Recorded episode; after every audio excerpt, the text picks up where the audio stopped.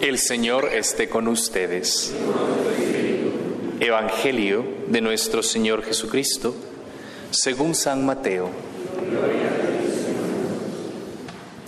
En aquel tiempo, Jesús tomó consigo a Pedro y a los hermanos Santiago y Juan y los llevó a un monte alto. Allí se transfiguró en presencia de ellos.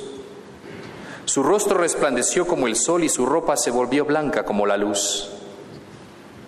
En esto los discípulos vieron a Moisés y Elías conversando con él. Pedro dijo a Jesús, Señor, qué bien estamos aquí.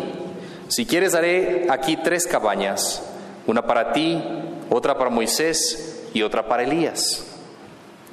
Aún estaba hablando Pedro cuando quedaron envueltos en una nube luminosa, de donde procedía una voz que decía, Este es mi Hijo amado, en quien me complazco. Escúchenlo. Al oír esto, los discípulos se postraron rostro en tierra, sobrecogidos de miedo. Pero Jesús acercándose a ellos los tocó y les dijo, Levántense, no tengan miedo. Ellos alzaron los ojos y ya no vieron a nadie más que a Jesús.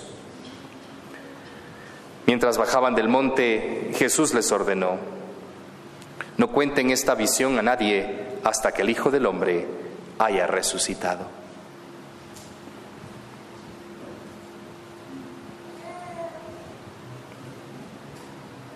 Palabra del Señor.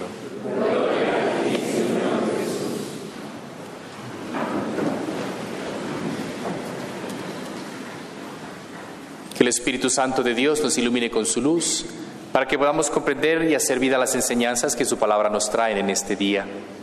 Ave María Purísima. Estamos celebrando hoy la transfiguración de nuestro Señor y la enseñanza que Él nos quiere dar a través de este Evangelio, meditándolo basándonos en los verbos que se encuentran en este texto bíblico, nos enseña siempre que cuando nos acercamos al Señor y queremos hablar con Él, Él siempre va a elevar nuestro espíritu. Tomó consigo a Pedro, Santiago y Juan y los llevó a un monte alto. El Señor siempre quiere encontrarse con nosotros y cuando nosotros salimos a su encuentro y estamos con Él, siempre vamos a ser llevados a un nivel más alto de espiritualidad, de humildad, de conocimiento, de fortaleza, de todas las virtudes que el Señor ponga en nuestro camino. Y ante la transfiguración, que el término hebreo, el término griego es eh, metamorfosis, cuando el Señor se muestra como Él es, ante ese resplendor y luminosidad, nos está indicando el Señor que así estaremos con Él al final del mundo, cuando estemos en su presencia. Tanto así que lo recordamos cuando damos un responso en un difunto y hablamos y le decimos que le conceda al Señor, al difunto, el descanso eterno y brille para Él la luz perpetua. Esa luz perpetua es la luz de Cristo que transfigurado permite ver a los suyos para que estos sean testimonios del día de mañana de que hay una realidad y una vida eterna después ya que se presentan aquellos dos personajes históricos del Antiguo Testamento, la ley y los profetas, representados en Moisés y Elías, que están vivos y conversando con Jesús. De la misma forma nosotros cuando partamos de aquí nos veremos tal cual Él es, cada uno de nosotros, santos como el Señor es santo, en esa luminosidad. Es así que es la razón de ser del proceso de purgación o de limpieza espiritual conocido como el purgatorio, aquel lugar estado a través del cual pagamos todas las culpas del pecado hasta quedar limpios para poder presentarnos en su presencia. Nuestro Señor Jesús, manifestándonos esa vida eterna, nos da esa fortaleza de lo que viene en nuestra vida. Y precisamente lo hace con estos tres apóstoles para que no se escandalizasen de la cruz, de lo que iban a vivir, de lo que iban a padecer, de lo que iban a sufrir. Sabemos que dos de esos discípulos, tristes, acongojados por el acontecimiento, no comprendieron, tenían nublados los ojos y tristes se fueron de vuelta a su aldea. Y ellos que pensaron que él era el Mesías, pero como las autoridades lo mataron, entonces ahí quedó.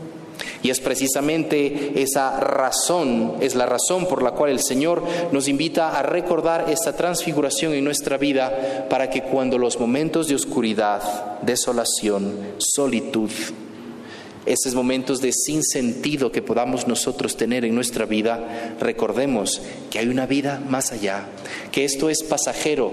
Si nos ponemos a medir en tiempo y distancia, es como un abrir y cerrar de ojos comparado a lo que será estar en la presencia de Dios.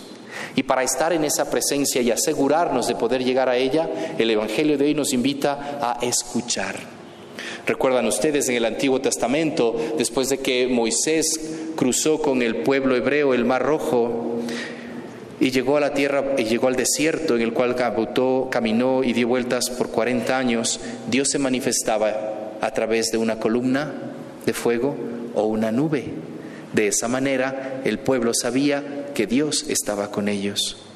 Santiago, Pedro y Juan, herederos de esa fe, conocedores de esa historia, al ver esa nube que desciende sobre el monte, se llenan de miedo, se postran en el suelo, no quieren ver porque saben quien ve el rostro de Dios muere.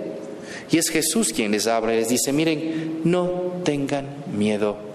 Y esta nube, que es la manifestación o la presencia del Padre Dios, ratifica el mensaje que nuestro Jesús nos enseñó la semana pasada. La semana pasada nos hablaba de que ese Dios es nuestro Padre. Hoy la nube habla, que es la figura de Dios Padre, y nos dice, este es mi Hijo amado en quien yo me complazco. Escúchenlo. ¿Quieres ser tú un hijo amado en el cual el Padre Dios se complace? Amén. Escucha a Jesús.